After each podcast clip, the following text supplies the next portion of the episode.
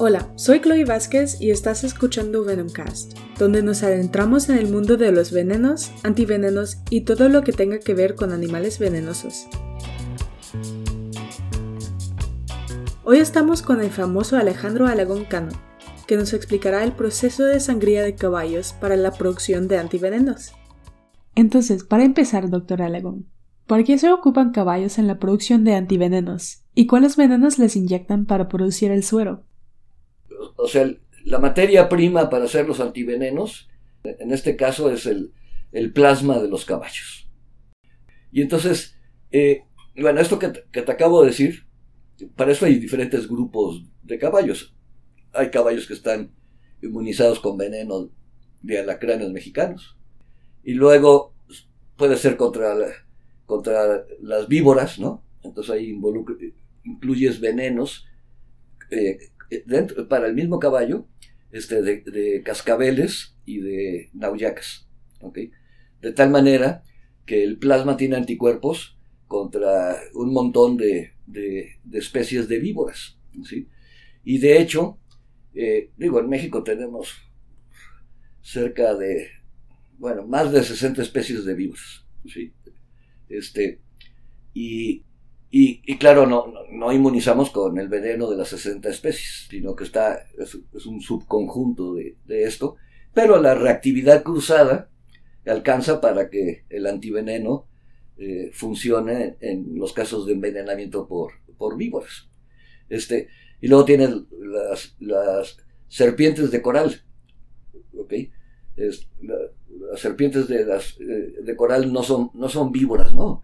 Las víboras tienen esta cabeza triangular, eh, la pupila vertical, abren la boca y sacan unos colmillos, ¿no? En cambio, las corales tienen colmillitos pequeñitos fijos, ¿no? este, pero el veneno es súper potente, súper potente. Entonces es la misma historia, ¿no? Allí inmunizamos con, con tres especies de corales y alcanza para neutralizar a todas las, eh, las 16 especies de corales que hay en México más la que vive en la, eh, la coralillo de la, de la Florida, ¿no? Y también el de Texas, porque es, la misma que en Tamaulipas, ¿no? ¿Okay? Es la Micrurus tener, ¿okay? pero también tenemos este, grupos de caballos inmunizados con venenos de víboras y, y de lápidos, ¿ok?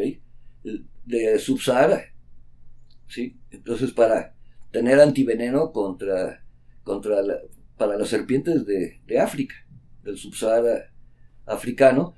Y luego también hay un grupo eh, que produce plasma para producir el antiveneno, un antiveneno para, para las serpientes del, norte de África y el Medio Oriente.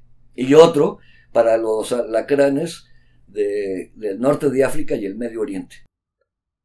¡Wow! Es increíble que se produzcan tantos antivenenos diferentes aquí en México.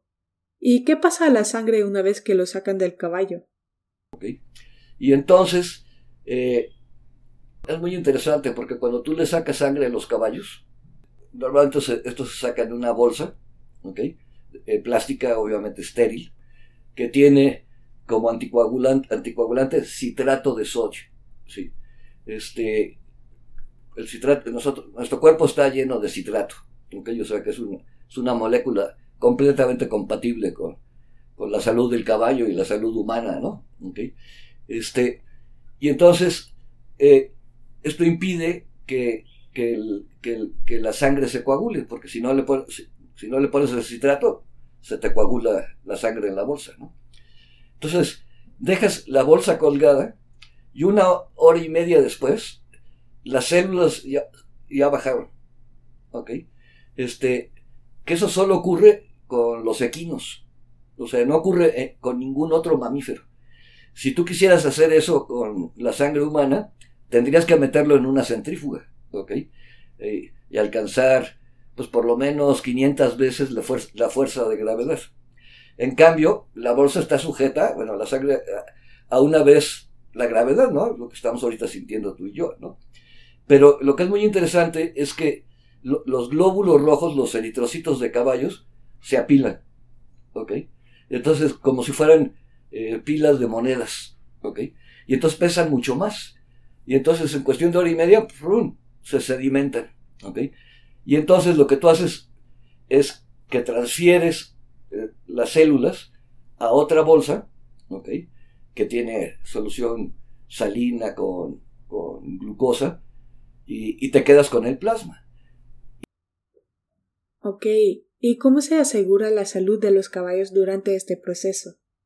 El paquete celular, las células, se lo regresas al caballo este, una hora y media o dos horas después de que lo sangraste. ¿sí? Este, y entonces el, el caballo no sufre anemia.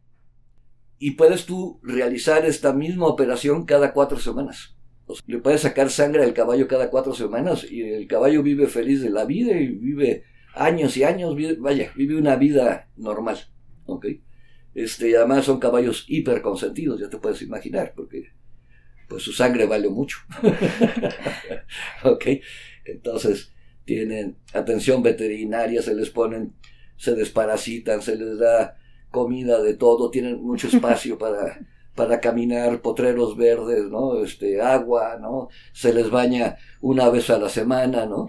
Con, con champú de plátano. Masajes. Masajito. Sí, sí, sí, sí. Se les recorta la crin, porque como eh, la sangre se le saca de la, de la vena yugular derecha y llega a un cuarto estéril. O sea, todo esto se hace en condiciones estériles, ¿no? Y el paquete celular se le regresa por la yugular, izquierda. Y entonces ya el plasma eh, eh, se manda a la, pues, a la fábrica, a la planta, donde se va a hacer el antiveneno. Eh, en este caso se encuentra en la Ciudad de México. Wow, muchas gracias por toda esa información, doctor Alegón. Nos vemos en el próximo episodio de Venomcast, en donde el doctor Alegón nos explicará el proceso de purificación de antivenenos. Hasta luego.